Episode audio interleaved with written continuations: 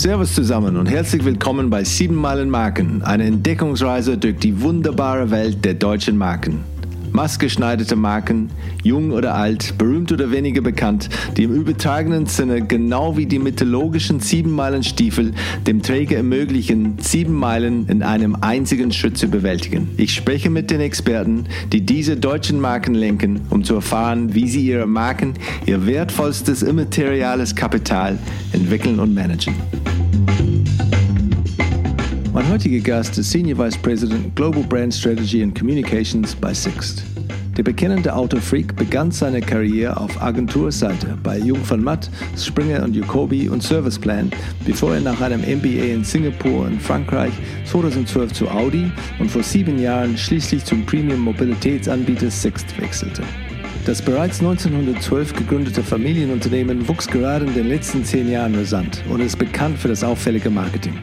Im Laufe der Zeit hat sich das an der Börse notierte Unternehmen nicht nur zu einem der profitabelsten Autovermieter, sondern dank des integrierten Angebots auf der Mobilitätsplattform One, welches neben der Autovermietung auch Carsharing, Ride-Hailing und das Auto-Abo Six Plus umfasst, immer stärker zum One-Stop-Shop für Mobilität entwickelt.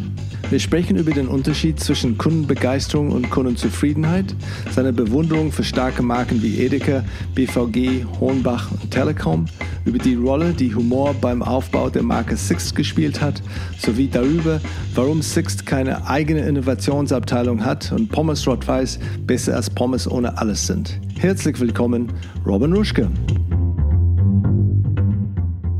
Ja, kommst du, kommst du eigentlich ursprünglich aus, äh, aus München, Robin? Du bist jetzt dann äh, kurz Nee, gar nicht. Nein, nein. Nee? Ich bin okay. aus Hamburg und habe äh, war, äh, war längere Jahre in England, habe dort dann mein, mein BA gemacht und bin ja dann ähm, in die Agenturwelt rein und dann zwischen Agentur und Audi ähm, habe ich ein MBA gemacht an der INSEAD in Singapur und in Frankreich. Und das war sicherlich eins der der tollsten Jahre, die ich so hatte.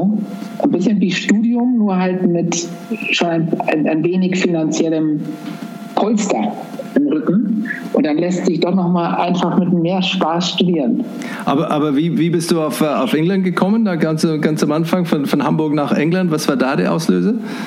Ich, hab, ich wollte unbedingt ähm, wirklich Marketing studieren und Marketing äh, pur, weil, mir das, weil ich wusste, dass mir das Spaß bringt. Ich war vorher in einer Agentur äh, in, in Hamburg und habe gesagt, das ist irgendwie mein Ding. Und dann habe ich das gefunden und dann habe ich gedacht, wo, wo gehe ich da hin? Äh, eine Freundin von mir war damals auch in, in England an der gleichen Uni. Und die hat gesagt, du komm doch zu mir, du kannst äh, zu, bei mir im Haus wohnen. Und dann habe ich gesagt, das ist doch hervorragend. Äh, ich war vorher noch nie in England. Das mhm. war mein erster, also äh, gleich der erste Besuch und dann gleich da studieren. War sehr spannend. Und was bei Jung von Matt in Hamburg oder wo warst du dann? Ich war in, äh, ich war während des Studiums bei Jung von Matt, ein mhm. ganzes Jahr lang. Und ich war vorher äh, bei, bei Economia. Bei Economia war ich und habe dort äh, habe da ein Praktikum gemacht, direkt nach der Schule. Äh, aber bei, bei Jungformat war ich dann in der Tat als, äh, habe ich so ein sogenanntes Placement Year gemacht. Für ein Jahr ähm, im Rahmen des Studiums und dann bin ich danach zu Service Park. Zu, zu Springer und Jacobi erstmal, zu Springer und Jacobi. Okay, und du, du wolltest nicht ähm, irgendwie texten oder äh, die kreative nee, Schiene, nee, nee, ging es für dich dann sofort strategisch? Ja, ja, ich wusste, ich wusste von Anfang an, dass äh, was mir Spaß macht, ist dass dieses Kontaktdasein zwischen den Kreativen auf der einen Seite und eben dem, dem Kunden auf der anderen Seite. Das hat mir extrem viel Spaß gemacht. Und äh, ja, also äh, das war für mich von Anfang an klar. Was, was hast du dann gelernt in Englisch da äh, in England von der, wenn man sagt, aus kultureller kulturelle Perspektive? Ich habe in England damals äh, mitbekommen, die sind halt ein bisschen provokanter und man merkt auch in der Werbung und in der Kommunikation so diesen Humor äh, in, dem, in dem Land. Und ich erinnere mich noch damals an diese Tango, äh, diese Orangensaft, glaube ich, oder was das damals war, You've been tangoed, an die Werbung oder mhm. es gab so viele gute Beispiele, diese Marmite-Werbung, äh, einfach so stark und so polarisierend. Und ich mag halt, also was ich in England mag, die, die, die wussten immer, das Leben zu leben. Die haben, wenn die was geschafft haben, dann sind die erst in den Pub gegangen und haben einen getrunken und hatten Spaß. Und äh, am nächsten Tag ging es dann weiter. Und wir, wir in, in, Deutschland kommt es mir häufig so vor, dass alles so wie so eine Perlenkette aneinandergereiht. Man macht was und dann macht man gleich das nächste, dann macht man das nächste, macht man das nächste. Und ich fand die, die englische ja, Kultur oder das englische Leben hat mir damals sehr gut gefallen. Mein engster Freund ist, ist ein Engländer, der jetzt mittlerweile aber in Singapur lebt. Mhm. Und äh, ich fand das einfach eine sehr äh, inspirierende Zeit. Ich fand es auch gut, irgendwie so hands-on äh, zu sein und äh, nicht so verkopft zu studieren, kleinere Gruppen. Das war alles, war alles echt gut. Hat mir gut gefallen. Und, und war das äh, diese, diese Schiene, weil du bist eigentlich die, diese Agenturschiene Richtung Kundenseite, Unternehmensseite dann, dann äh, gefahren? Ähm, war das äh, ursprünglich so geplant, zu sagen, okay, ich studiere, Agenturleben hat mir gut gefallen, ähm, ich studiere, gehe jetzt in Agenturen, sammle da Erfahrung und dann wechsle auf, äh, auf Konzernseite oder äh, wie war es denn, denn gedacht?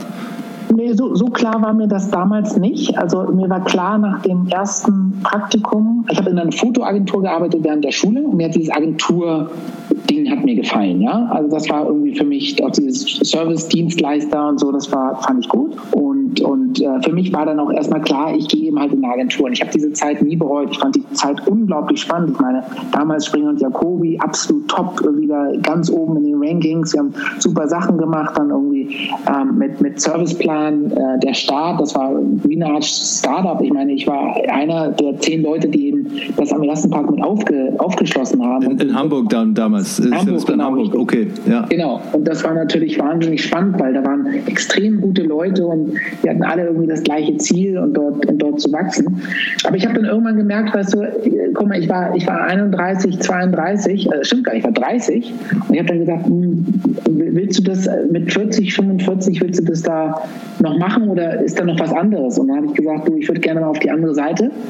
Und habe ich gedacht, um jetzt diesen Bruch möglichst, ähm, ich sag mal, smooth zu, zu, zu, zu machen, äh, warum, warum gehst du nicht nochmal studieren? Und mir war immer klar, dass ein BA am Ende nicht ausreicht. Und ich mhm. wollte auch nochmal studieren. Ich habe mir auch gesagt, das ist für mich wichtig. Mhm. Und man muss dazu sagen, dass ich ein paar Freunde hatte, die haben eben damals ein MBA gemacht. Die haben alle davon vorgeschwärmt. Und irgendwann habe ich dann meine Arschbacken zusammengekniffen und habe gesagt, komm, das machst du jetzt. Du musst, du musst eine Menge Geld aufnehmen oder als Schulden machen. Und habe das dann aber ähm, gemacht und nie bereut. Und das fand ich eine tolle Zeit. Und das hat mir dann aber auch gezeigt, weißt, ich muss jetzt mal was anderes machen. Ich muss jetzt auch mal auf Kundenseite, ich will das mal lernen. Und dann bin ich gleich von der Agentur eben in einen Großkonzern mit Audi gegangen und habe da ähm, habe da dann äh, gelernt, dass natürlich so etwas ganz anders ist. Das war eine sehr spannende Zeit. Ich hatte da die Möglichkeit, ein Team neu zu gründen, beziehungsweise einen Bereich neu zu gründen. Und ähm, da kamen dann verschiedene äh, Themen dazu, also eigentlich alles, was so interaktives Marketing angeht, in der Zentrale, äh, sehr stark gemeinsam mit den Ländern. Du, und das war eine, ähm, eine ganz, ganz gute und spannende Zeit. Und dann hat irgendwann äh, Six angerufen und es hieß, äh, Erich Six würde sich gerne mal mit mir unterhalten. Und da habe ich gesagt, egal was dabei rauskommt, das muss ich machen, weil also er gilt ja äh, als eine Koryphäe, was, was Markenführung und auch sehr sag mal, konsistente Markenführung äh, angeht. Hat, so ist dann hier gelandet. Und hattest du schon, äh, schon Kontakt zu Six dann damals von, von, von Audi? Gab es denn, denn Berührungspunkte, bevor du da gewechselt hast? Ich hatte natürlich schon äh, mit Six Kontakt, äh, einfach deswegen, weil ich ein totaler Car-Guy bin und ich wusste, dass ähm, dass ich bei Sixt halt einfach die Chance habe auf tolle Autos. Und, äh, und äh, genauso war es dann auch, wenn wann immer ich ein Auto genommen habe, habe ich, hab ich es bei Sixt ge, gemietet. Und, äh, aber ansonsten, ich wusste natürlich, dass Sixt als, als Marke halt einfach stark dasteht und eine sehr gute Werbung hat. Und äh, ich dachte, zum damaligen Zeitpunkt, als ich angefragt wurde, habe ich gedacht, okay, was ist das für eine Option und was ist das jetzt für eine Chance, wenn man dort äh, hingeht? Und da ist mir relativ schnell gekommen, dass es eigentlich zwei Riesenoptionen gibt, nämlich einmal Internationalisierung. Ich wusste damals, dass Sixt in, in Deutschland gut dasteht. Äh, ich wusste aber auch, dass Sixt im Ausland äh, noch nicht die Bekanntheit hatte. Und das Zweite ist, ich habe gedacht, naja, wenn, wenn, wenn Sixt ähm, die, die Gunst der Stunde nutzt, dann können die ganz viel daraus machen, aus diesem Gedanken Mobilität und eben Using statt Owning. Ähm, man muss nicht mehr unbedingt ein Auto haben, um mobil zu sein. Und genau das, das ist ja auch das, was, was, was sich jetzt in den letzten Jahren immer stärker und auch gerade aktuell mit dem Auto-Abo und so weiter sehr stark forciert. Und das fand ich äh, unglaublich spannend damals, diese, diese Vision. Und äh, diese Vision ist ja auch im Laufe der Zeit wahr geworden. Also wir sind mittlerweile viel internationaler unterwegs, insgesamt als Unternehmen, aber auch was das Marketing angeht und äh, haben, haben tatsächlich dort äh, eine unglaublich spannende Zeit gehabt in den letzten sieben Jahren. Und äh, damals dann der, der Wechsel von ähm, ja, Volkswagen-Tochter zu, zu Familienunternehmen, auch wenn, wenn schon groß, aber trotzdem Familienunternehmen. Ähm, hast du da, da eine, eine, eine Unterschied oder kulturelle Unterschied gespürt, wo es geht um Führungsstil oder, oder äh, wie man angesprochen wird oder wie es intern oder kulturell da miteinander umgeht? Äh, ja und nein. Also ich, ich kam ja aus einem familiengeführten Unternehmen mit Serviceplan. Ich meine, das ist ja auch äh, ursprünglich mal gegründet worden von dem, von dem Dr. Haller und jetzt von Florian Haller ähm, weitergeführt. Insofern, das ist ja auch ein Familienunternehmen. Ich habe das damals sehr geschätzt. Ich äh, habe mich da sehr wohl ähm, aufgehoben gefühlt. Und äh, ich glaube, der, der, der Clash von der Agentur zu so einem Riesenunternehmen war viel, viel größer als von dem Unternehmen dann, also von Audi damals äh, zu Sixt. Ich finde, Sixt ist so ein bisschen so ein Hybrid aus beiden. Auf der einen Seite sind wir halt groß und haben äh, Strukturen und natürlich ein Unternehmen. Äh, auf der anderen Seite äh, haben wir uns auch in vielen Bereichen so dieses Agenturdenken beibehalten. Und äh, auch die Nähe hier zum, zum Vorstand ist natürlich eine andere, als, als es bei, bei Audi war. Wobei ich glaube, bei Audi ist es nochmal anders als jetzt in anderen großen Unternehmen. Also wir hatten dort schon ähm, extrem gute und enge Abstimmungen, auch, auch ganz oben. Ähm, insofern, ich, ich, ich finde, Six ist so ein bisschen so eine, so eine Mischung aus äh, agil, schnell und viel Spaß, aber gleichzeitig eben natürlich die, die Macht eines Konzerns dahinter, was äh, viele, viele Jahre hochprofitabel äh, gewirtschaftet hat. Und äh, das hat einem die Möglichkeit gegeben, Zu entwickeln.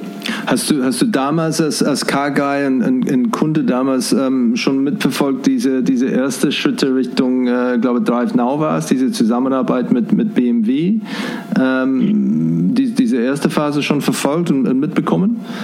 Äh, ich habe das äh, also verfolgt als Kunde, ja. Ähm, als, äh, das war ja noch in, in der Zeit, wo ich äh, noch nicht hier war. Aber man hat es natürlich mitbekommen und es war natürlich hochspannend zu sehen, wie, wie Carsharing so ein, so ein ganz neues Thema war und wie äh, auch die beiden Unternehmen, das war ja damals ein Joint Venture von BMW und Sixt, und wie die beiden halt äh, das neu betitelt haben und gesagt haben, Carsharing ist ganz neu. Dabei ist ja Carsharing eigentlich gar nichts anderes als eine Automiete. Es klingt ein bisschen, bisschen sexier, aber äh, da, da scheren keine Menschen Autos. Da ist es so, dass ein, ein Unternehmen oder in dem Fall ein Joint Venture damals ein, ein Fahrzeug äh, für ein paar Minuten vermietet hat. Und äh, klar bin ich, habe ich einen anderen Zugang zu dem Fahrzeug. Ich öffne es halt mit dem Handy oder damals mit einer Karte oder was auch immer. Und das ist ja auch das, was wir jetzt immer wieder versuchen, stark den Leuten äh, zu vermitteln. Am Ende geht es darum, Mobilität zu nutzen, egal ob ein paar, paar Minuten oder ein paar Stunden oder ein paar Tage oder eben auch über Monate. Äh, und, und das, haben, das versuchen wir ja sehr stark eben in einer, oder das, das machen wir aktuell auch, in einer App zu vereinen und den Menschen zu sagen, hey, kommt doch zu uns, wenn ihr, wenn ihr, wenn ihr Mobilität äh, haben wollt, ohne den Besitz ähm, und sucht euch das aus, was eben am, am passendsten, passendsten, für euch ist. Äh, insofern, in, in dem Sinne habe ich das natürlich schon damals mitverfolgt. Und, und warst du dann aber schon bei, bei Six, als der aus der Ausstieg kam? Ähm, weil das, ja, das ja. fand ich sehr interessant. Beide natürlich verfolgt und, und zuerst diese, dieser Start und dann, dann der Ausstieg und auch mit dem, Gewün dem Wunsch, hey, letztendlich, ähm, wir können das vielleicht allein besser. Ähm, wie war das dann? War es wirklich so, sofort sofort klar, hey, letztendlich, da, da können wir schneller sein? Oder was waren die, die Gedanken dahinter, wenn man sagt, hey, allein ähm, ist es vielleicht besser zu machen? Ja, also da, da war ich äh, schon da. Also das, ähm, das ganze äh, ist ja vor ein paar Jahren passiert. Wir haben ja dann 2019 unser eigenes Carsharing äh, im Rahmen von dieser Integration von allen ähm, Elementen oder allen Services eigentlich in dieser, in dieser eine App, ja, haben wir ja dann auch unser eigenes Carsharing gelauncht. Ähm, der große Vorteil ist halt, dass, dass, dass man, wenn man nicht in einem Joint Venture ist, dass man halt selber entscheiden kann, wo man hingeht, wo man nicht hingeht. Und man ist natürlich alleine viel, viel flexibler und kann eben seine Flotte äh, auch anders ausnutzen. Also ähm, ob das jetzt Carsharing ist oder, oder, oder Mietfahrzeug, äh, das ist ja etwas, was sehr komplementär ist. Also wohingegen das eine eher in der Woche genutzt wird, normalerweise, jetzt gehen wir mal weg von Corona, aber normalerweise eher in der Woche genutzt wird, wird das andere halt ähm, stärker genutzt am, am Wochenende. Und, und auch dann der Vorteil, dass man unter der eigenen Marke da das machen kann, weil ich, ich glaube, bei Six ist sehr stark diese, diese diese Monomarke-Strategie verfolgt, weil letztendlich dann Six steht, steht überall? Ähm, oder oder gibt es auch Ausnahmen dazu, wo man sagt, hey, da haben wir ein paar Töchter, die, die äh, auch was anderes heißen äh, und, und andere Farben und, und Namen unterwegs sind?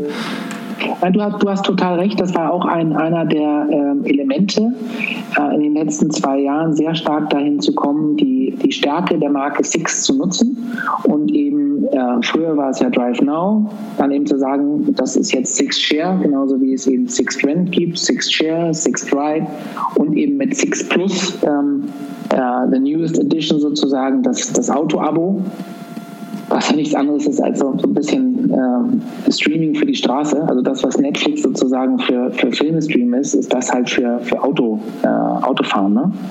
Und, oder, oder ich sag mal, Mobilität nutzen in Form eines, eines Fahrzeuges. Ähm, und das war, das war schon das Ziel. Wir haben halt eine starke Marke. Also wir sind in Deutschland äh, so bekannt wie George Clooney. Wir haben eine gestützte äh, Bekanntheit von ca. 95 Prozent, was in etwa dem entspricht äh, der Bekanntheit von George Clooney. Und diese Marke stark zu nutzen, macht ja absolut Sinn. Ich früher hatten wir, äh, gab es Six, dann gab es eben Drive Now, dann gab es My Driver, unser Ride Service. Und äh, es gab viele, viele andere noch. Und dann haben wir gesagt, dann ähm, schaffen wir doch jetzt da Synergien und bauen das unter einer Marke auf.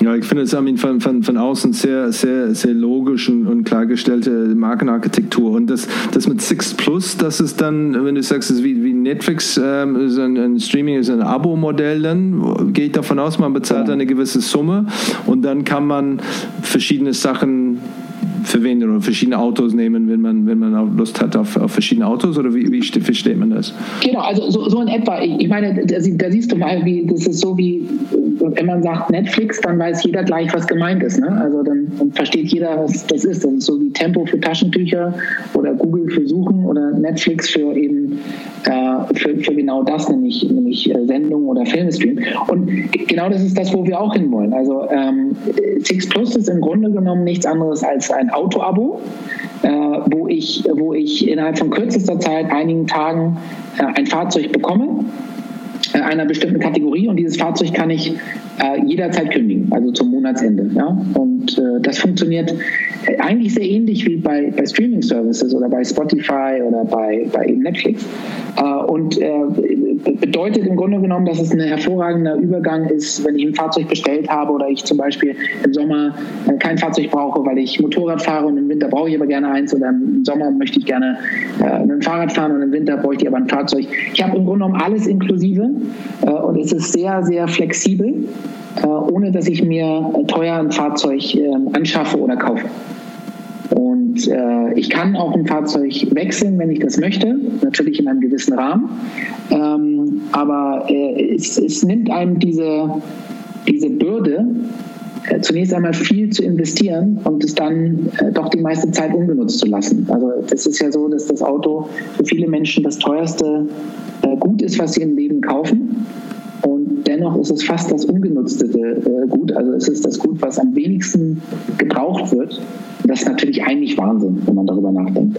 Und man eigentlich braucht man oder kauft man sich das Auto, das man eigentlich nur vielleicht drei oder vier Wochen im Jahr im Urlaub benutzt. Äh, und, und die Rest der Zeit fährt man damit allein äh, irgendwie oder pendelt da irgendwie in der Arbeit oder, oder wie auch immer. Aber letztendlich diese, diese Benutzung vom, vom, vom Auto, vom, vom Form, die man, die man kauft, weil man kauft es so, hey, wenn wir, wenn wir im Urlaub gehen, als Familie, dann haben wir viel Gepäck, dann brauchen wir so, so ein großes Auto. Und nicht ja, das ist dann, das finde ich schon, schon interessant, diese Flexibilität, wenn man sagt, hey, letztendlich, ähm, die meisten Zeit ähm, brauche ich nur eine, ein kleines Auto, das ich einfach in der Stadt parken kann äh, und, und, und, günstig ist, aber hin und wieder hätte ich gerne einen Geländewagen, weil ich gehe in den Bergen, ähm, hier gehe ich im Urlaub ein bisschen weiter und wir nehmen den Hund mit und brauchen ein bisschen mehr Platz hinten oder wie auch immer.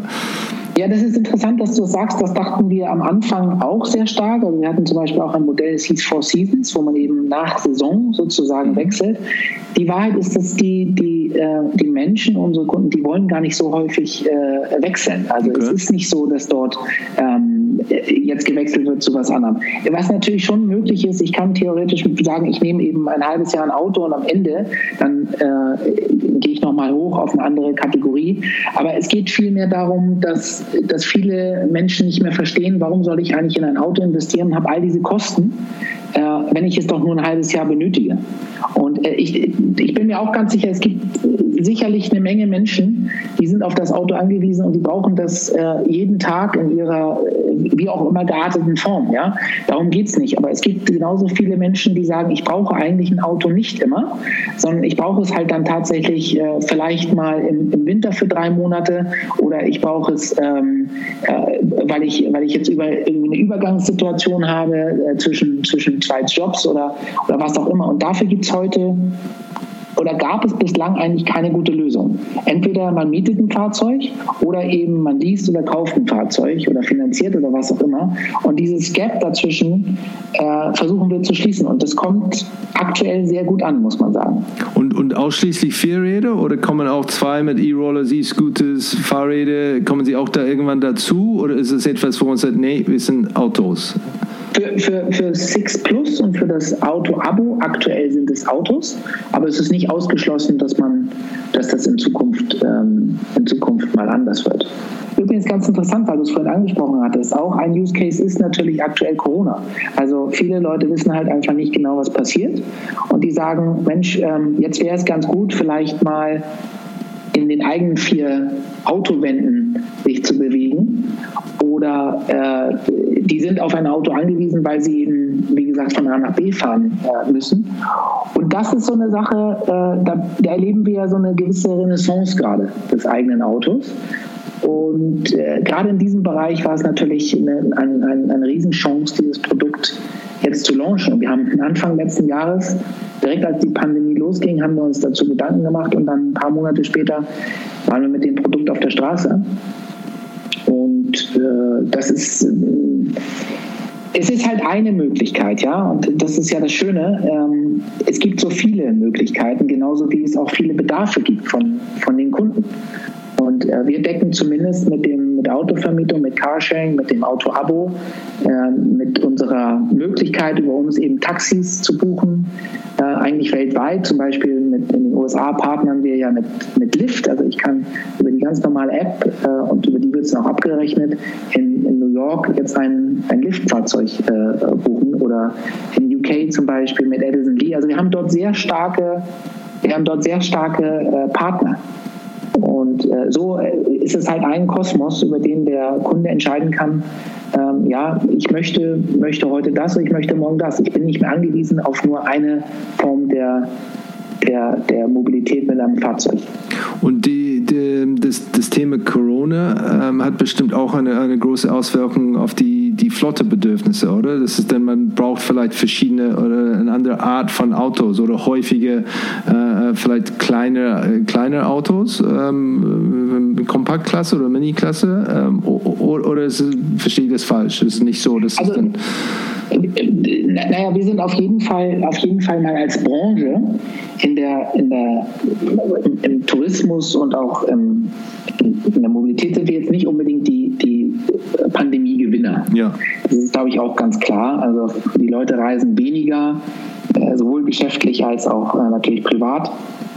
Aber was wir schon merken, ist, dass äh, in unserer Branche selber stehen wir natürlich gut da. Also wenn man sich das anschaut, äh, Europcar und Hertz, Äh, denen geht es natürlich im Moment nicht so gut. Und, und da muss man schon sagen, dass es eine, eine Frage der Zeit, bis das wiederkommt. Ich glaube, wir sind uns alle einig, dass es einen unglaublichen Nachholbedarf geben wird, was private Reisen angeht. Äh, es wird auch äh, sicherlich ein, ein, eine, ein Großteil der, der Reisen, die äh, auch äh, im B2B-Bereich gemacht wurden, die wird es zukünftig äh, wieder geben. Und ähm, insofern haben wir uns halt aufgestellt. Wir haben sehr schnell aufgegeben, uns oder aufgehört, so muss man sagen, uns zu beschweren über die aktuelle Situation, haben halt gesagt, okay, es ist eine Chance, daraus was, was zu machen. Und der Alexander Sixt, der hat das, glaube ich, auch auf seinem äh, LinkedIn-Account, äh, der hat, finde ich, einen, einen wunderbaren Satz, äh, den, den er mal formuliert hatte.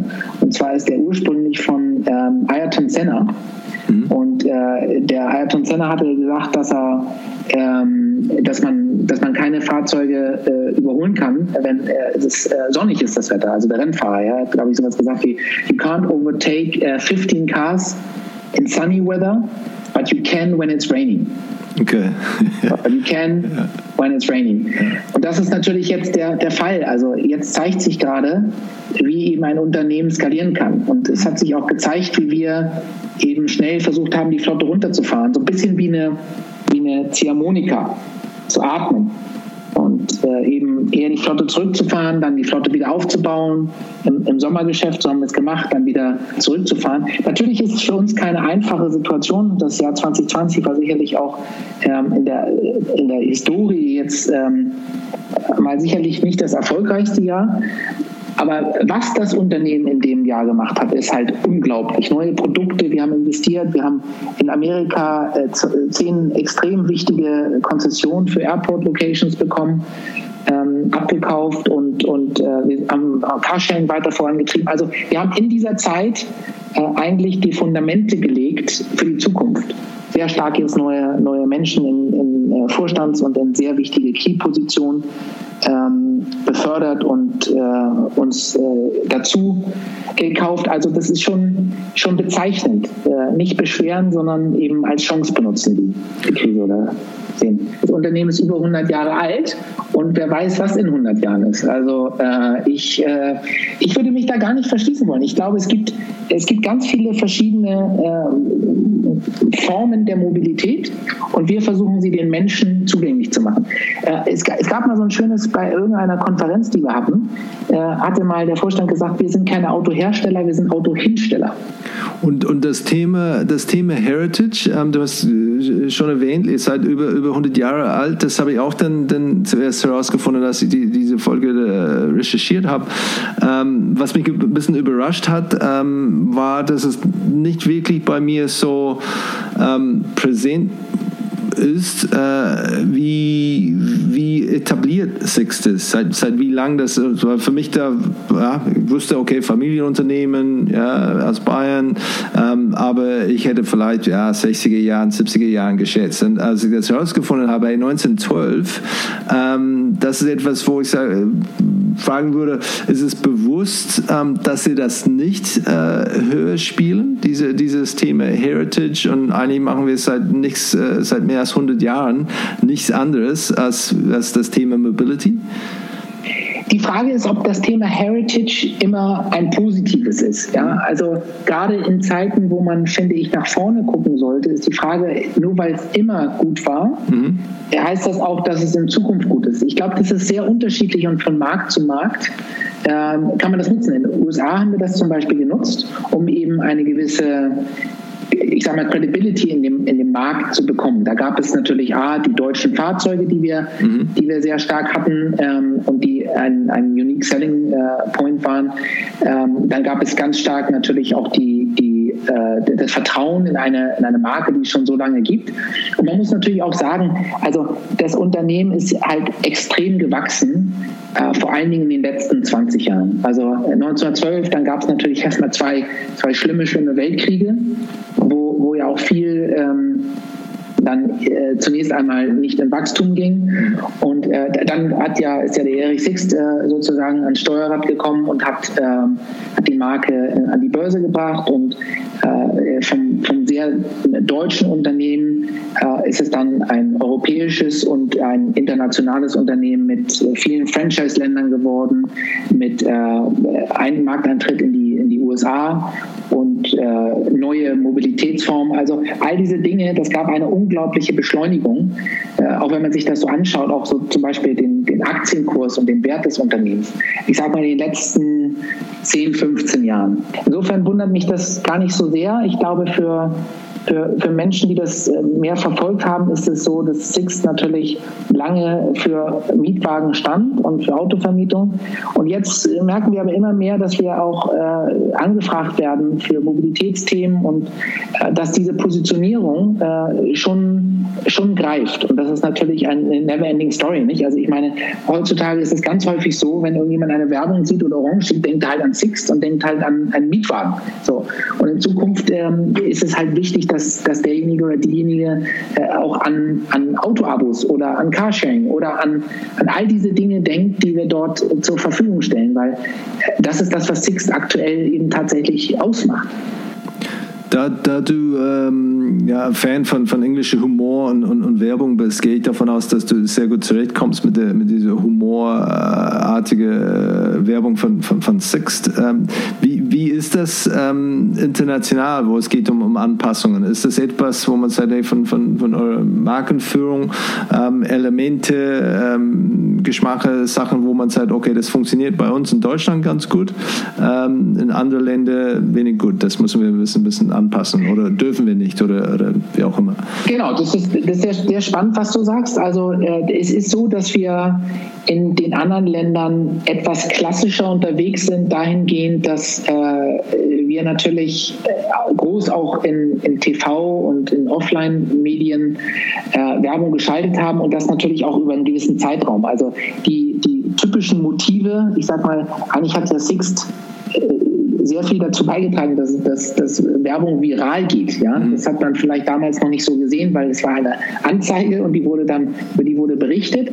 Aber genauso funktioniert es ja heute. Die meisten unserer Motive oder unserer Werbung sind digital und verbreiten sich dann digital äh, in einer gewissen Viralität.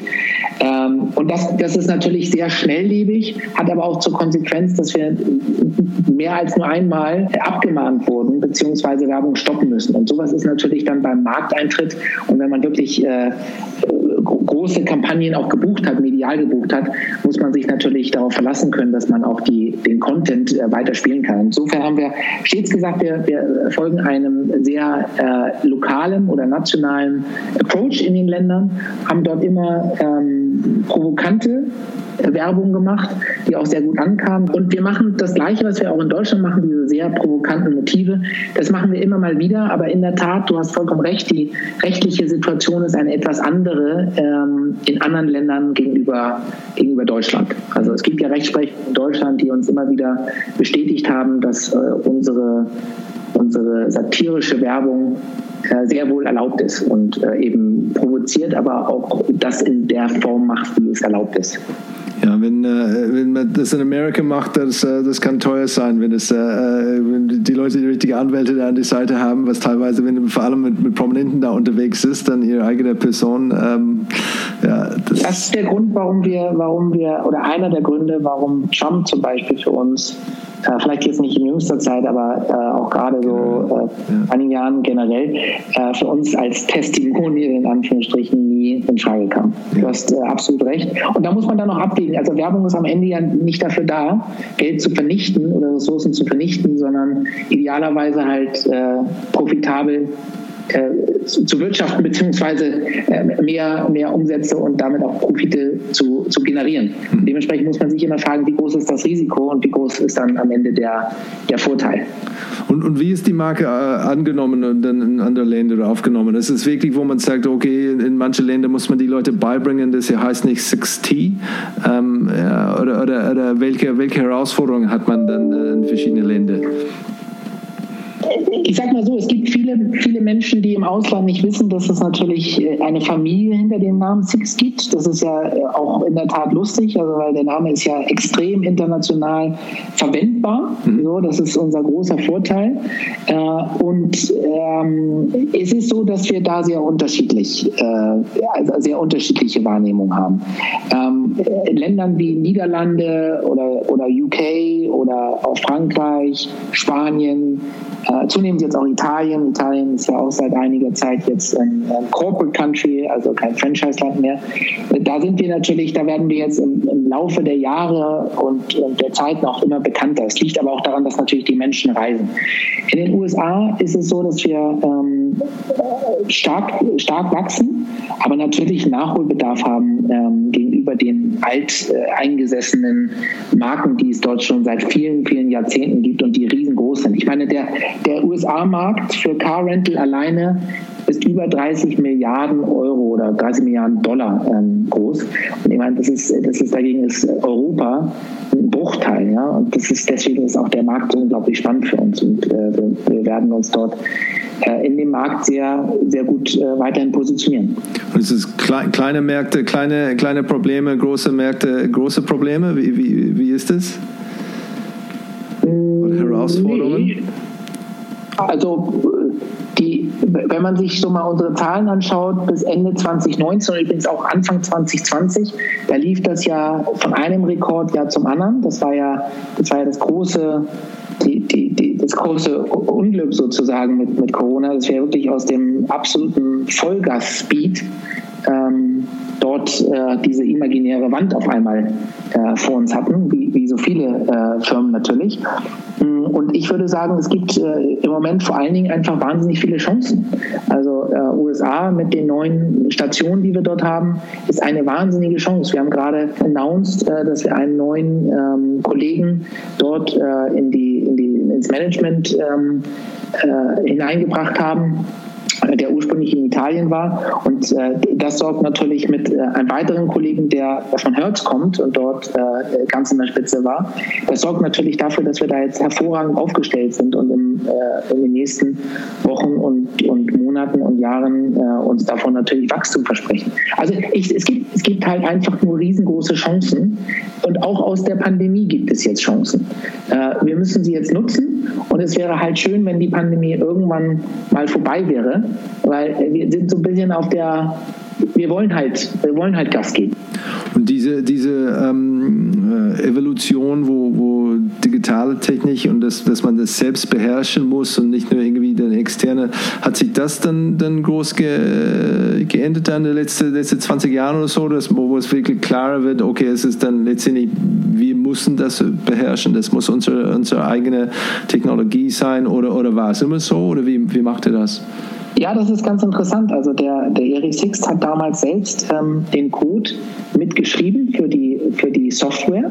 Und in der Tat haben wir, haben wir ein, ähm, haben wir ein Riesenteam an verschiedenen Standorten, unter anderem also Bangalore, äh, in, in Deutschland natürlich, aber wirklich an verschiedenen Stellen dieser Welt, äh, wo, wo ITler ähm, für uns arbeiten. Wir machen das nahezu alles selber äh, haben natürlich auch dort starke Partner, ist auch, ist auch klar.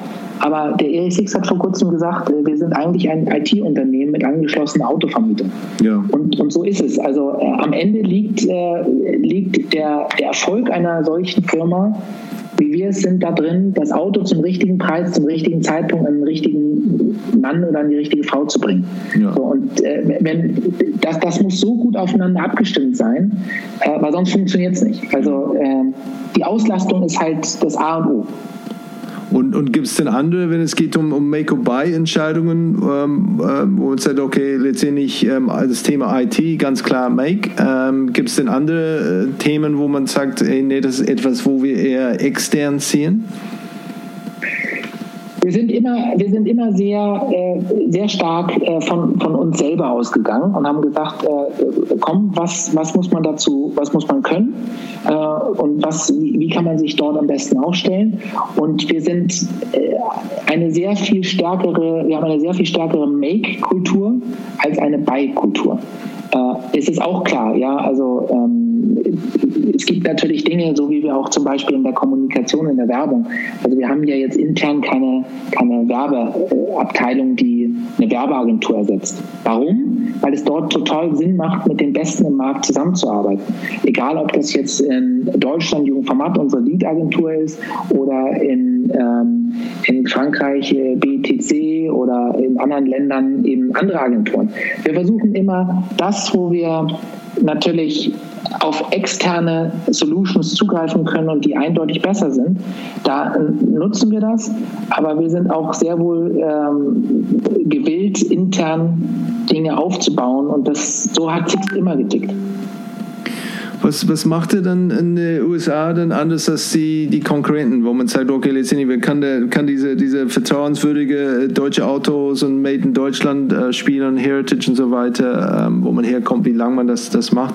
Ähm, ist es dann eher, ist es dann, äh, weil das ist natürlich dann ähm, generell, glaube ich, kann man schon sagen, deutsche Unternehmen traditionell sind nicht weltbekannt für, für Customer Service äh, oder, oder Kundenfokus äh, im Vergleich zu, zu, zu den USA. Ähm, aber ich glaube, da ist vielleicht ein, eine Ausnahme, dass man wirklich ähm, das kapiert hat. Letztendlich dreht sich alles da um den, um den Kunden. Ähm, aber das ist natürlich schwieriger, in, in ein, ein Land zu, damit zu punkten, wo sowieso alles dann um, um äh, Client Service geht und uh, have a nice day. Also ich bin mir nicht sicher, ob ich dir da nicht vielleicht ein wenig widersprechen würde, weil du hast zwar recht, am Ende ist der Service äh, maßgeblich abhängig von den Menschen und äh, wir arbeiten da ähm, sehr eng äh, mit unserem mit unserem sogenannten CES zu tun, äh, zusammen. Das ist das sogenannte Customer Excitement äh, Score. Das heißt, äh, unsere ähm, Kollegen sind ähm, incentiviert, einen guten, einen guten Service zu geben. Und das Zweite ist, ähm, dass wir uns natürlich versuchen zu positionieren über gute Fahrzeuge als Premium. Äh, Anbieter, Dienstleister. Und man darf, glaube ich, das nicht so ganz vergessen. In den USA sind äh, Car-Rental-Anbieter, also Autovermietung ist ein Commodity. Das heißt, das ist wirklich, das, das hat wenig mit irgendwie Glamour zu tun und wenig mit, mit tollen, großartigen Fahrzeugen. Aber wenn man dann halt mal in so einem super Fahrzeug sitzt oder in einem Fahrzeug, was äh, einfach besser ausgestattet ist als das von der, von der Konkurrenz, dann, dann hat das schon einen unglaublichen, einen unglaublichen Mehrwert. Und insofern glaube ich, ist es nicht nur der Service, es ist äh, ein, ein Zusammenspiel. Und wir haben natürlich das Glück, dass wir aus, aus Deutschland ähm, und auch aus Europa relativ äh, bekannt sind äh, und auch gerade eben natürlich bei den Menschen, die USA reisen, dadurch halt ein gewisses Standing haben und in den, ähm, ich sag mal, den, den Hotspots dort schon ein, äh, eine gute Positionierung eingenommen haben. Also das ist, äh, es ist immer Luft nach oben, das ist auch völlig klar. Äh, aber ich halte das für ähm, sehr wahrscheinlich und auch sehr gut, äh, sich mit dieser Premium-Positionierung dort äh, im, im, in the long run durchzusetzen.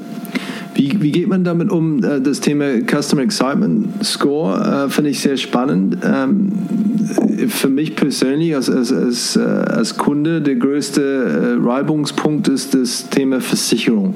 Ja, wenn ich dann irgendwie das Gefühl habe, hey, ja, welche Versicherung brauche ich, und, und, und, hat man immer ein bisschen das Gefühl, ja, hier diese, diese Upselling ein bisschen, ja, möchten Sie auch äh, Pommes damit haben, ähm, kommen die zusätzlichen Möglichkeiten rund um Versicherung, wo sage ich will das Auto fahren und ich will, wenn ich dann ja, eine, eine einfache Entscheidung haben. Ich glaube, die Telekomsunternehmen haben das gleiche Thema, wo es wirklich schwierig ist, ähm, das, das transparent zu machen und nicht das Gefühl zu geben, äh, dass, dass die Kunden irgendwie dann äh, ausgetrickst werden. Als, als Thema äh, oder als, als Markenverantwortliche, äh, wie machst du das bei, bei Service? Wo, wie, wo kommt Marke da in solche Gespräche, wenn, wenn die Kollegen aus der Rechtsabteilung dann äh, etwas Zusätzliches dann, dann ein, ein, einführen möchten? Also ich, ich, also A führt das ja nicht die Rechtsabteilung ein, sondern mhm. wir, wir gucken halt, was die, was die Kunden nachfragen. Mhm. So. Es gibt Menschen, die, die mieten ein Fahrzeug, das ist sehr teuer und haben überhaupt gar keine Versicherung. So. Ja, okay. Es geht so lange gut. Voller Risiko, echt? Ja, okay. Ja, naja, also keine, keine, äh, kein, also kein Vollkaskoschutz, okay. ja. ja, ja. Ähm, und, oder kein Schutz im Falle eines Unfalls, der eben selbst verschuldet ist ja. oder, oder was auch immer. Das führt dazu, dass alles, äh, es ist alles gut, bis es halt zu einem äh, Zwischenfall kommt. Mhm. So. Und dann gibt es äh, genau das Gegenteil. Es gibt halt ähm, eine Korrelation, die wir sehen zwischen äh, Menschen, die äh, zufriedener sind und die eben zum Beispiel Schutzprodukte oder was auch immer abgeschlossen haben. Also es ist nicht so, dass du das, was du gerade sagst, das höre ich, das höre ich immer mal wieder, das hören auch wir immer mal wieder, so ein bisschen Pommes und dann auch noch Ketchup und dann auch noch Mayo. Aber ehrlicherweise ist doch Pommes mit Ketchup und Mayo besser ja, als kein Pommes ja. ohne Ketchup und Mayo. Und genauso ist es doch auch hier. Also wenn ich ein Fahrzeug habe, was 80.000 Euro Neuwert hat mhm. und ich zahle einen kleinen Obolus und dafür bin ich versichert und habe keine äh, oder habe deutlich weniger Hassel nach, nach einem, einem Schaden, dann ist das äh, nicht so, ähm, dann ist das, glaube ich, nicht so ohne. Also die meisten Menschen sind ja auch versichert äh, im Bereich von Krankenversicherungen oder was auch immer. Auch das ist ja, eine, ist ja in vielen Bereichen eine freie Entscheidung. Und hier ist es halt, wir, wir, wir, das sind halt teure Güter. Also ein voll ausgestatteter BMW, Mercedes, Audi oder, äh, oder Volkswagen oder was auch immer, der kostet halt Geld. Und dementsprechend sehen wir, dass bei ganz vielen solcher Fragen die Kunden sehr dankbar sind, dass wir sie darauf hinweisen, dass es eben Möglichkeiten gibt. Und ähm, insofern, ich bleibe bei dem Beispiel. Pommes rot-weiß ist besser als Pommes ohne. Aber, aber ist das etwas, wo man äh, äh, einfach automatisch, wenn man den, den Menü bekommt, weil letztendlich ähm, ihr als Unternehmen alles durchgerechnet habt und sagt, hey, letztendlich, wir wissen, das ist, was es uns kostet. Im meisten Fall gibt es keine Unfälle und so strukturieren wir das jetzt all in. Ja? Letztendlich, sie sind versichert, das ist Teil der Preis ähm, und letztendlich ohne, weiß nicht, ja, diese, diese Exzess, zusätzliche Bezahlungen oder wie auch immer. Weil sicherlich gab es diese Möglichkeit, oder? Das wirklich zu analysieren, zu sagen, okay, die ganze Fahrten, wie viele Unfälle, die Unfallkosten, Versicherungskosten, dass man wirklich sagen kann, hey, hier in, durchschnittlich pro Auto, pro Fahrt kostet es, keine Ahnung, ja, so und so viel Euro äh, für, für, für die Vollversicherung. Dass man wirklich einen All-in-Deal machen könnte und das wirklich dann, obwohl vielleicht weniger, weniger Marge oder Umsatz drin wäre, dass dann deutlich besser äh, vielleicht dann ein, ein USP da, da, da sein wäre für, die, äh, für den Kunden? Naja, also das Interessante ist, es gibt ja auch immer mal wieder Marken, die in, äh, ganz negativ in der Presse sind, weil sie eben tatsächlich äh, versuchen, dort ähm, anders vorzugehen und nicht transparent vorzugehen. Äh, es ist halt es ist halt die Frage, was man machen möchte. Also wir, sind, wir sind in einem Bereich oder in einer Branche unterwegs, wo der Preis eine große Rolle spielt. Mhm. So, es ist so, dass, äh, dass Menschen äh, einen teureren Flug nehmen oder eben auf dem Weg zum Beispiel in die USA für sechs Stunden in der Business Class für das Dreifache oder Vierfache mhm. eines, äh, einer, einer, einer Economy Class sitzen und dann aber beim Fahrzeug äh, ein paar Euro oder Dollar oder was auch immer pro Tag sparen. Das ist ja per se schon mal komisch, weil ich verbringe wahrscheinlich in dem Fahrzeug mehr Zeit in einem Urlaub, der drei Wochen lang ist, als eben in dem Flugzeug. So, das heißt also, es wird alles viel, viel mehr hinterfragt. Mhm. Und dann ist es so, dass natürlich der der Preis insofern eine Rolle spielt, als dass der Preis mir ja angezeigt wird und ich kann es dann vergleichen. So. Jetzt ist es so, dass ähm, wenn dieser Preis jetzt viel, viel höher wäre, dann würde man natürlich häufig aus der aus der, bei der Entscheidung schon mal rausfliegen, weil vielleicht Menschen sich nicht die Mühe machen würden, um zu gucken, was steht denn dahinter? Mhm. Was ist denn dort alles inklusive?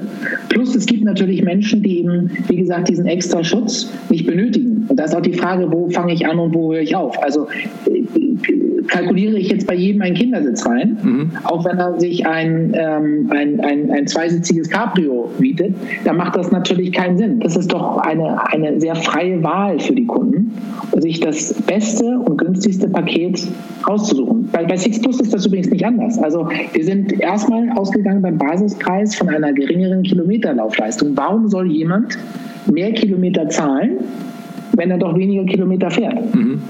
Genauso hat man jetzt bei uns auch die Möglichkeit, eben zu sagen, das ist Basis bei Rent-A-Car und ich fahre aber weniger Kilometer. So, dann gibt es halt die Möglichkeit. Wo lässt ihr euch denn, denn inspirieren, wenn es geht um, um, um Benchmarken von, von anderen Marken oder anderen Unternehmen? Wenn es geht, letztendlich äh, vielleicht nicht unbedingt aus, aus eurer eigenen Branche. Ähm, wo, wo schaut ihr hin, wo sagt, hey, letztendlich da können wir schon was da, davon lernen? Also ich, das ist natürlich spannend. Wenn es um die Konkurrenz geht, äh, da sagen wir immer, oder haben wir auch so ein Credo, ja, wir, wir, äh, wir wollen nicht auf die Konkurrenz achten, wir wollen, dass die Konkurrenz auf uns achtet. Und äh, das ist so ein, so ein Credo, was wir halt in dem, äh, in, dem, in dem Fall haben. Es gibt aber natürlich unglaublich viele Marken, die in der Wahrnehmung für ihre Branche oder für ein Produkt oder ein Service ein Synonym geworden sind. Also das, was ich vorhin auch schon sagte, das Thema Tempo für Taschentücher, äh, ja, ähm, das ist natürlich unglaublich. Genauso finde ich Netflix äh, für Streaming ist, ist, halt, ist halt ein Synonym. Und wenn, wenn wir als Six Plus irgendwo mal als Synonym werden für ähm, Autoabos oder Sixt als Mobilität, wenn ich kein eigenes Auto äh, besitzen möchte, dann ist das schon, schon spannend. Und du hast ja vorhin Apple angesprochen. Für mich ist Apple eben genauso ein Unternehmen. Es geht nicht um, es geht am Ende nicht um Absatz, sondern es geht um Umsatz und vor allen Dingen geht es um Profit. Man muss nicht am meisten verkaufen, man muss es am profitabelsten am Ende verkaufen. Und ich finde, Apple ist dort ein, ein unglaublich, äh, unglaublich spannendes Unternehmen, was das perfektioniert hat. Und trotzdem eine unglaubliche Fangemeinschaft aufgebaut hat. Das ist es ja. Es gibt ja Marken, die haben Fans. Und deswegen haben wir irgendwann mal gesagt, dass wir als, als Kern eben äh, bei uns nicht mehr Satisfaction, also oder nicht Satisfaction wollen, sondern stattdessen eben die Begeisterung, also Excitement. Weil was ist denn Befriedigung? Also Befriedigung ist doch, ist doch etwas, äh, in, in Schulnoten ausgedrückt ist das eine 3. Und wenn wir, wenn wir es eben schaffen, Kunden zu Fans zu machen, dann sind sie loyal und dann kommen sie, dann kommen sie zurück. Und Fans sind äh, viel mehr wert, als es, als es Kunden sind.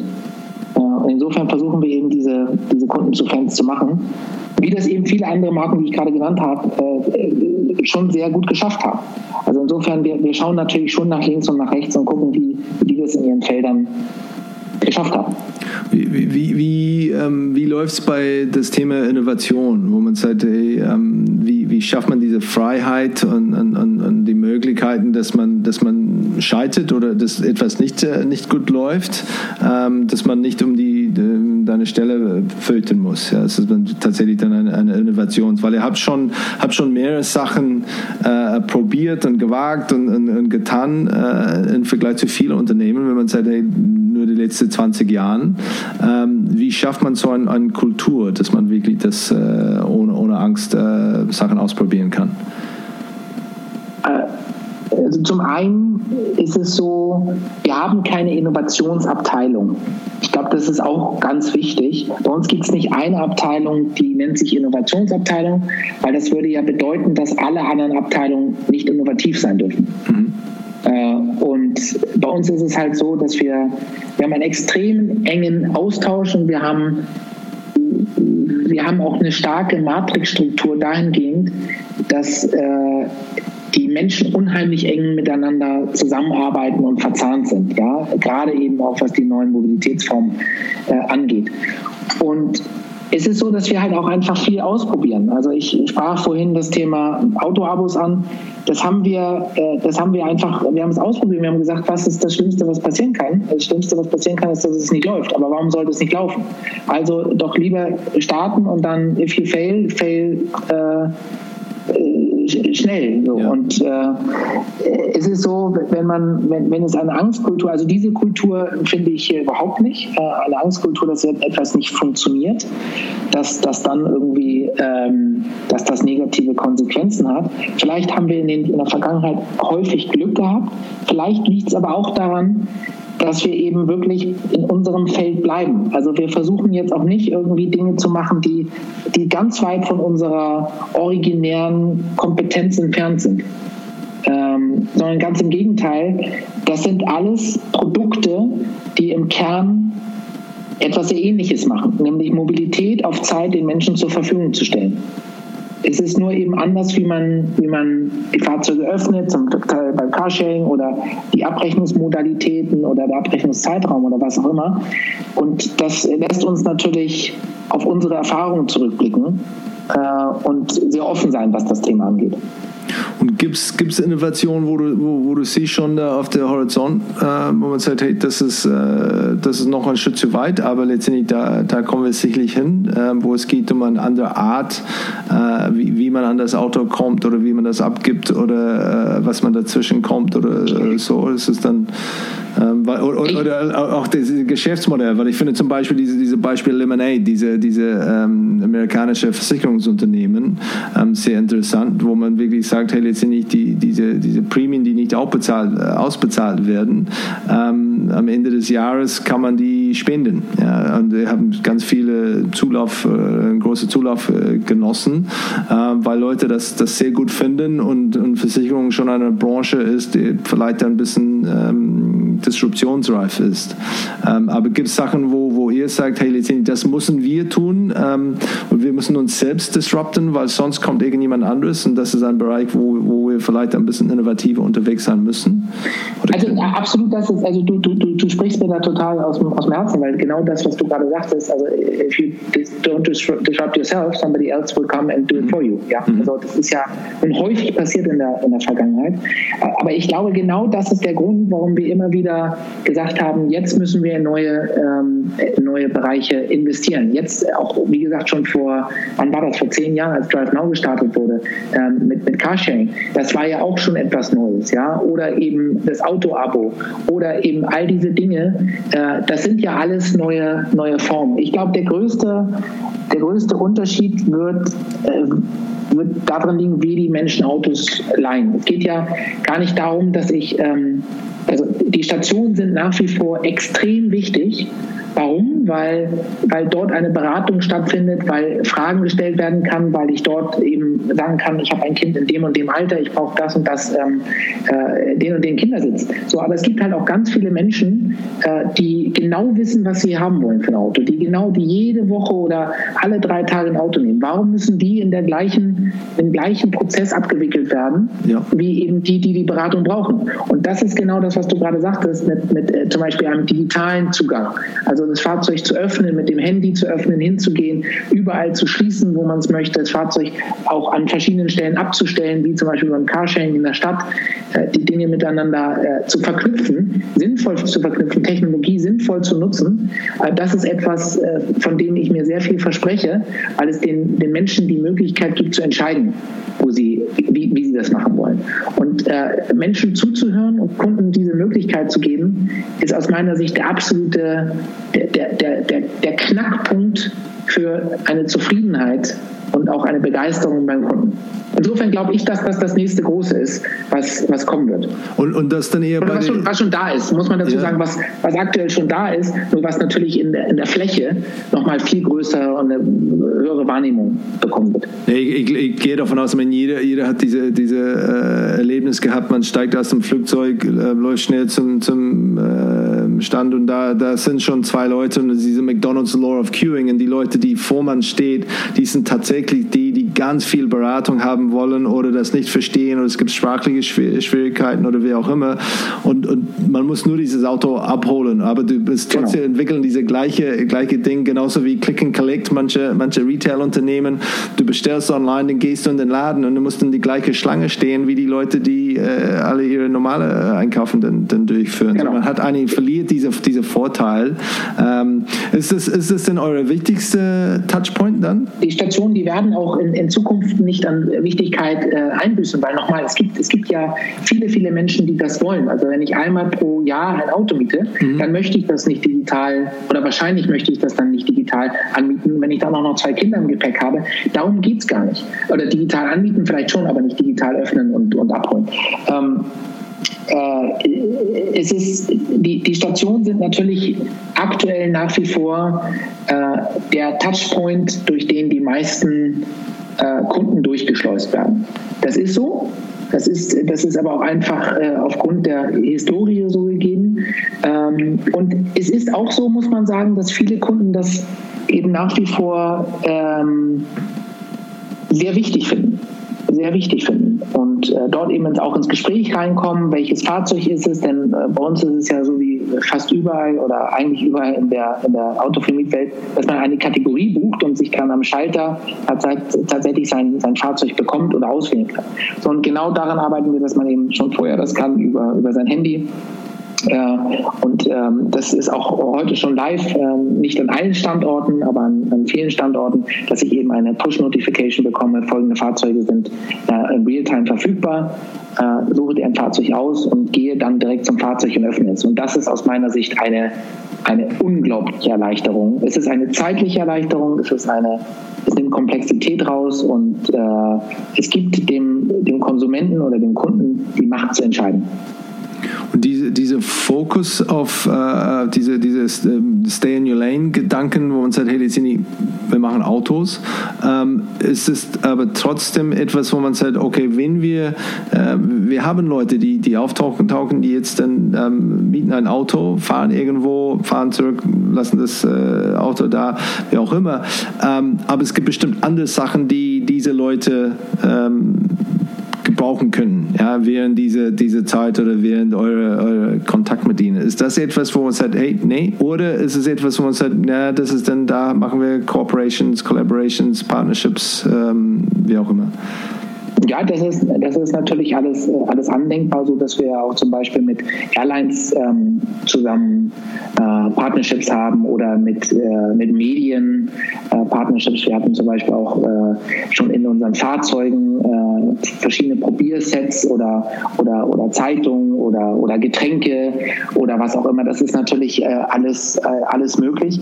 Ich glaube, man muss so ein bisschen aufpassen, dass man am Ende nicht ähm, dass man seinen eigenen Markenkern dort nicht, äh, nicht aus dem Auge verliert und dass es eben halt den Menschen äh, Begeisterung zu geben mit dem, mit dem Produkt. So, und wenn ein, eine Partnerschaft dazu beitragen kann, äh, dann ist das, ist das super.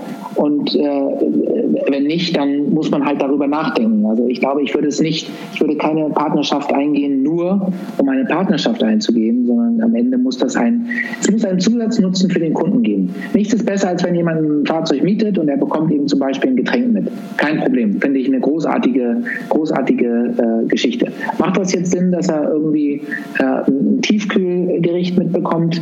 I don't know. So. Und äh, insofern, äh, die richtigen Partnerschaften sind da auf jeden Fall ähm, das A und O.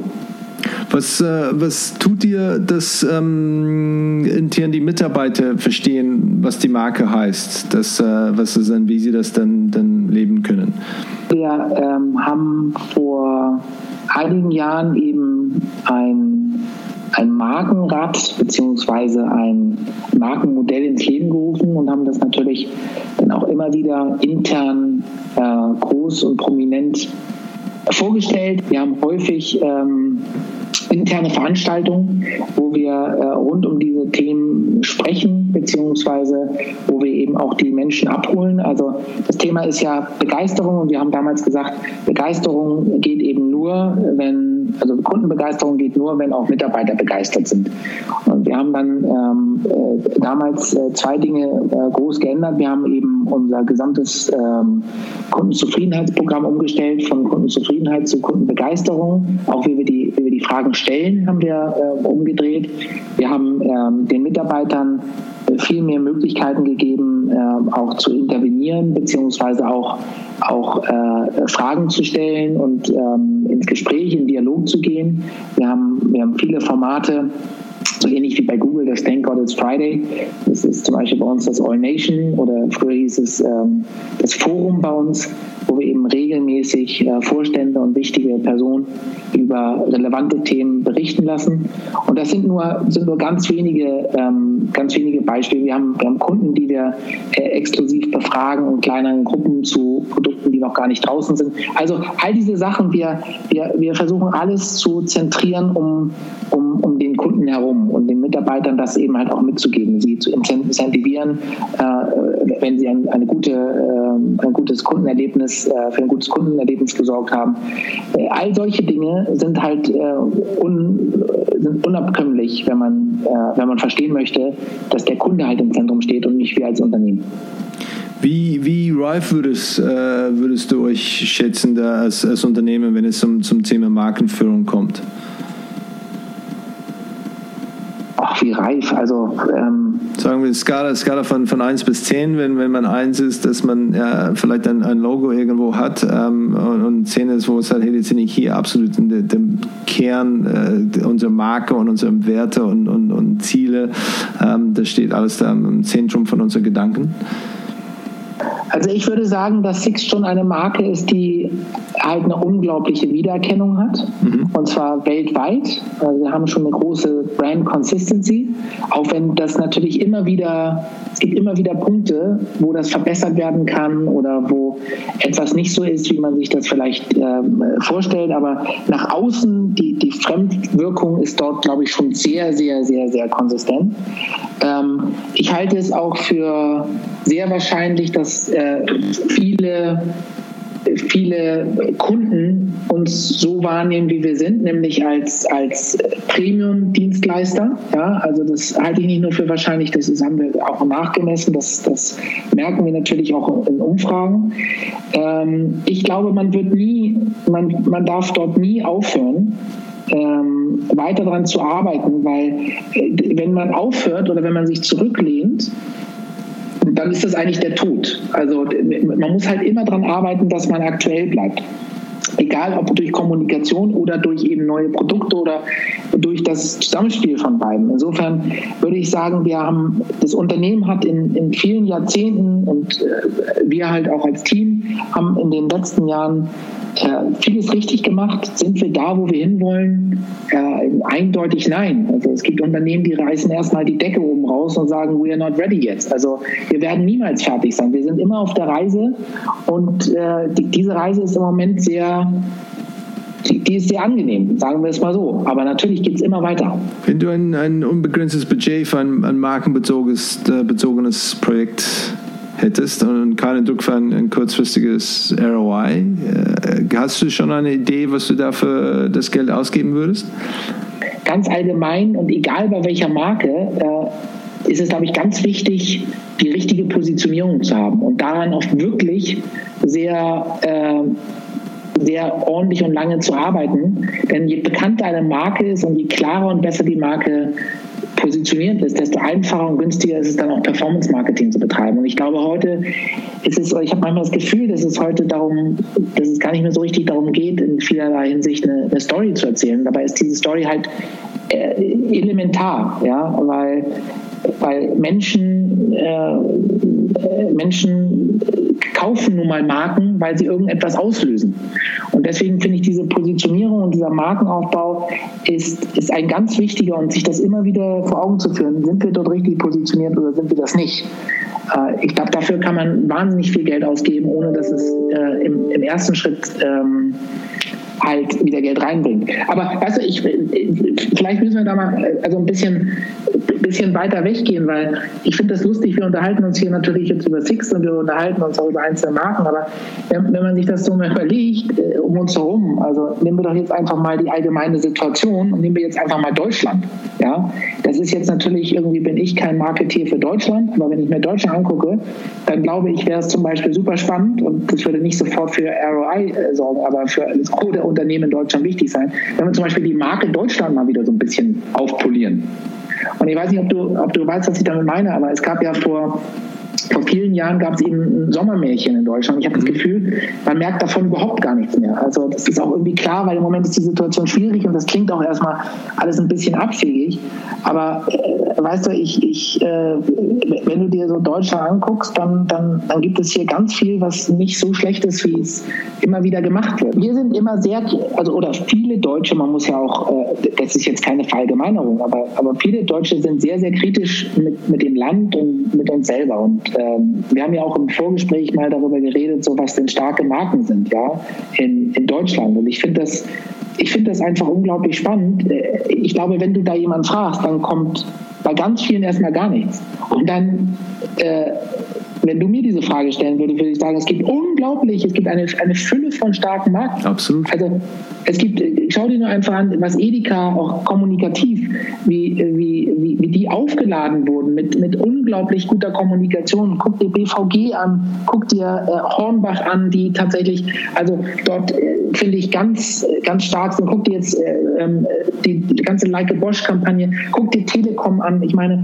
die Telekom, ein Unternehmen äh, äh, von einer riesen Größe, die das geschafft haben, äh, vom Markenwert direkt, äh, ich glaube, die sind jetzt, ich habe es gerade auch da wieder vor kurzem gelesen, irgendwie auf Platz 3 hinter äh, Verizon genau. und AT&T. Also das ist ja, das ist ja faszinierend, ja. Und ja. trotzdem schaffen sie es in Deutschland, sich als Unternehmen, äh, als sehr likable Unternehmen zu, zu positionieren, eben halt auch mit dem, mit dem Ulmen und Co., also in, in, der, in der Kommunikation. Ich finde, es gibt so viele Beispiele aus den letzten Jahren, die, zeigen, dass wir, dass, dass, dass, dass, dass das Land einfach so viele tolle tolle Unternehmen hat. Und dazu gehört Sixt garantiert auch. Also das sind, wir sind Exportschlager. Ja, absolut. Nee, diese, diese Unternehmen, die kapieren, man muss für etwas stehen. Und, und man genau. muss auch zu etwas stehen und dahinter äh, das stehen und konsequent akten und, und, und, und sich verhalten. Und, und, es gibt teilweise die, diese, diese Fehlschritte, ja, ähm, aber die muss man auch dann schnell korrigieren und zugeben und offen und ehrlich damit umgehen und dann weiter. Ähm, Finde ich sehr spannend. I mean, wenn es so weit ist und ihr braucht eine Band, ich habe die ideale Band für, für euch, Dani, der, der, eine der erfolgreichsten Bands aus Neuseeland der letzten zehn Jahren.